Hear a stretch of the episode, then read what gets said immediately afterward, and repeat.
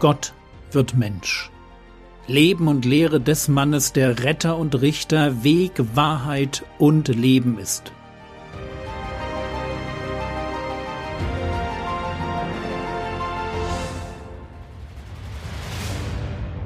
Episode 11 Ein gutes Gesetz, das nicht rettet.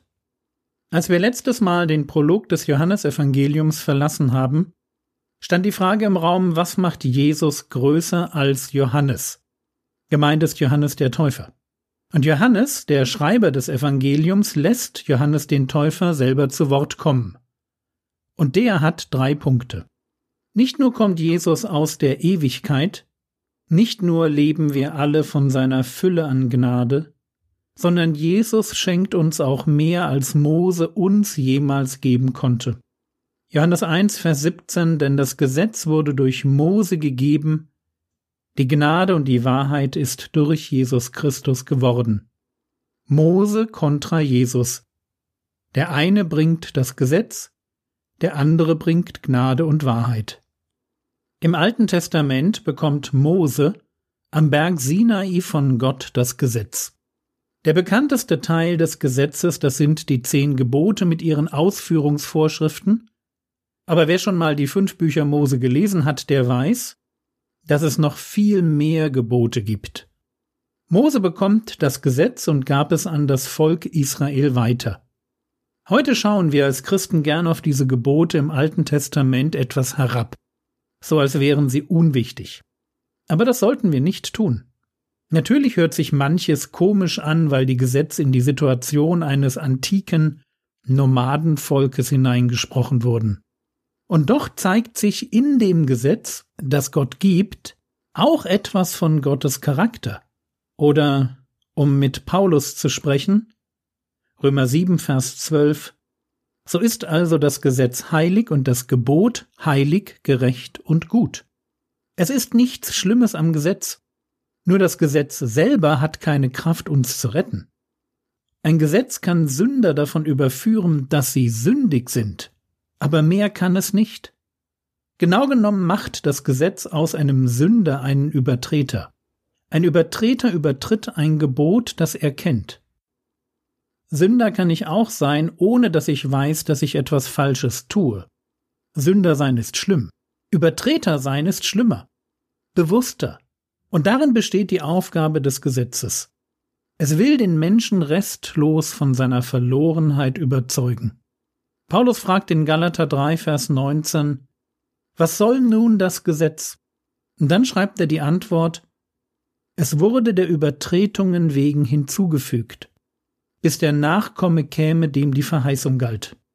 Der Nachkomme, das ist niemand anders als der Herr Jesus. Das Gesetz hat also ein Ablaufdatum. Und es wurde der Übertretungen wegen hinzugefügt. Es gab nämlich schon einen Bund den Bund Gottes mit Abraham und seinen Nachkommen. Und Teil dieses Bundes war die Verheißung eines Nachkommens, in dem sich alle Nationen der Erde segnen würden. Abraham bekommt also die Verheißung, dass einer seiner Nachkommen, wir wissen, dass das der Herr Jesus ist, dass einer seiner Nachkommen etwas so Gewaltiges vollbringen würde, dass alle Völker bzw. Menschen aus allen Völkern sich gegenseitig dafür beglückwünschen. Dafür beglückwünschen, so von Gott gesegnet worden zu sein. Dieser Bund, den Gott mit Abraham schließt, das ist der wichtige Bund. Der Bund am Berg Sinai ist weniger wichtig, weil er in sich nicht die Verheißung eines Retters und eines weltweiten Segens trägt.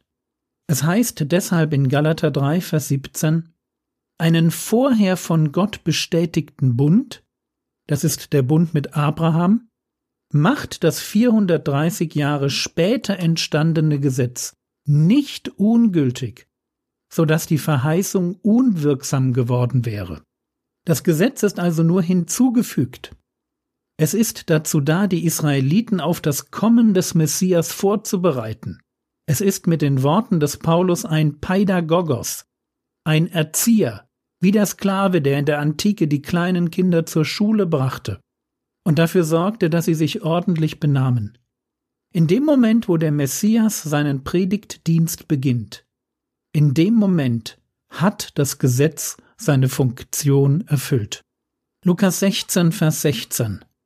Die Zeit des Gesetzes und der Propheten ist mit Johannes zu Ende gegangen.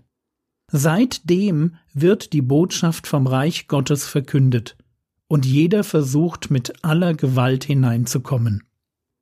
Johannes ist der größte und letzte Prophet des Alten Bundes. Mit ihm geht die Ära des mosaischen Gesetzes zu Ende, und es beginnt etwas total Neues. Die Predigt vom Reich Gottes. Mit Jesus wird eine Qualität von Beziehung zu Gott gepredigt, und dann durch Kreuz und Auferstehung auch ermöglicht, die vorher völlig unbekannt war.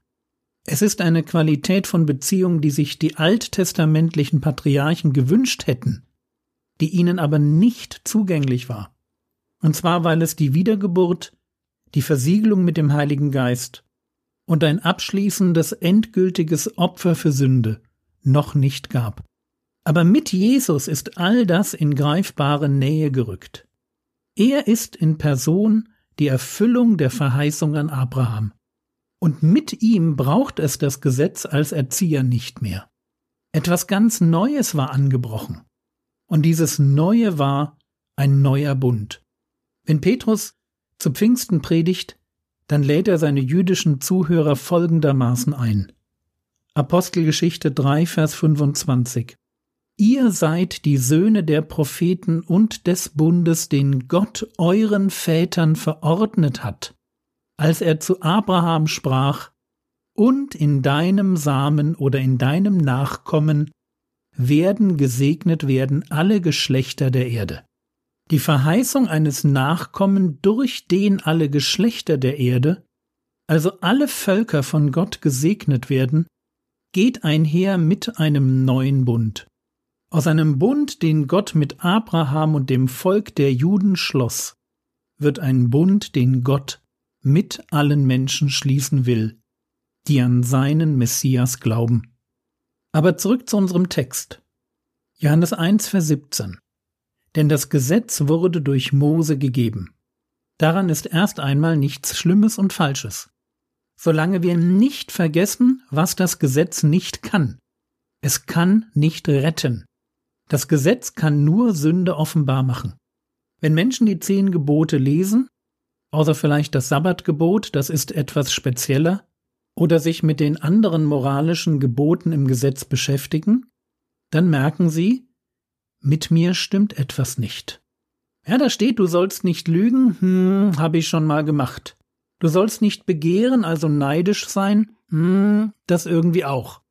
Du sollst deine Eltern ehren, hm, ich hätte mich vielleicht schon lange mal wieder bei Ihnen melden sollen. Das Gesetz bringt Sünde ans Licht. Dazu ist es da. Und es ist sogar noch ein bisschen schlimmer, denn wenn ich weiß, dass etwas verboten ist, dann habe ich manchmal erst richtig Lust darauf. Oder wer von uns bekommt nicht erst genau in dem Moment Lust, den Rasen zu betreten, wo er das Schild liest, Rasen betreten verboten? Verbote stacheln die Sünde in mir an. Aber sie helfen mir nicht, sie zu überwinden. Und das ist total schräg. Es reicht eben nicht nur zu wissen, was richtig und falsch ist. Wir brauchen mehr im Leben. Johannes 1, Vers 17 Das Gesetz wurde durch Mose gegeben, die Gnade und die Wahrheit ist durch Jesus Christus geworden. Auch das Gesetz enthält Wahrheit und gar nicht zu wenig davon. Paulus spricht davon, dass man bis heute das Gesetz gesetzmäßig gebrauchen kann. Bis heute kann man es benutzen, um Sünde im eigenen Leben zu erkennen. Dafür ist es gut, richtig gut. Ich empfehle jedem Christen, sich intensiv mit den Geboten Gottes zu beschäftigen, um so viel Verständnis für Heiligkeit zu gewinnen wie nur irgend möglich. Das Gesetz enthält Wahrheit. Aber mit Jesus ist zur Wahrheit die Gnade gekommen. Wahrheit alleine rettet niemanden. Unser Problem als Menschheit besteht nicht darin, dass wir mehr und bessere Gesetze oder mehr Bildung bräuchten. Wahrheit allein ist nicht genug. Wir brauchen Gnade und Wahrheit. Wir brauchen diese irre Mischung, die auf den ersten Blick überhaupt nicht zusammenpassen will. Bleibt nicht die Wahrheit auf der Strecke, wenn ich einen begnadige? Und wenn Wahrheit über alles geht, wo bleibt der Raum für Gnade? Gnade und Wahrheit passen nicht zusammen. Aber sie tun es dann eben doch, wenn wir dem Messias begegnen. So wie es der Psalmist schreibt. Psalm 85, Vers 11. Gnade und Wahrheit sind sich begegnet. Gerechtigkeit und Frieden haben sich geküsst. Amen.